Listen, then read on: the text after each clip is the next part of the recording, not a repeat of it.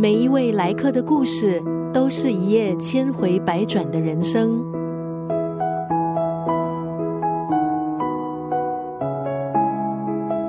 讨厌吃青椒的女孩子，小学时被有好感的男同学疏远，后来才知道自己所讨厌的青椒，其实是男同学家生计的来源。多年过去了，女孩成了童话作家，经历人生起伏。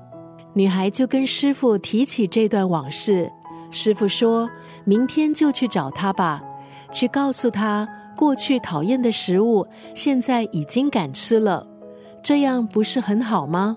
原来师傅的人生也曾经被这样拯救过。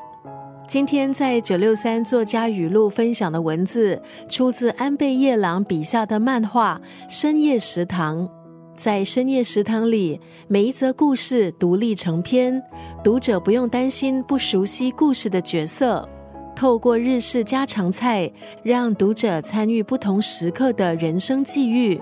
这些际遇时而温馨，时而开怀，偶尔也让人鼻酸。深夜食堂中有很多值得分享的金句，今天就选了这一句：已经做了的事无法挽回。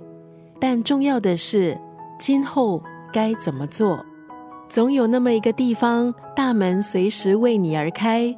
我想，这就是深夜食堂的魅力。简短的是故事，漫长的是人生。看安倍夜郎借由食客们短短的故事，陪我们面对长长的人生。已经做了的事无法挽回，但重要的是，今后该怎么做？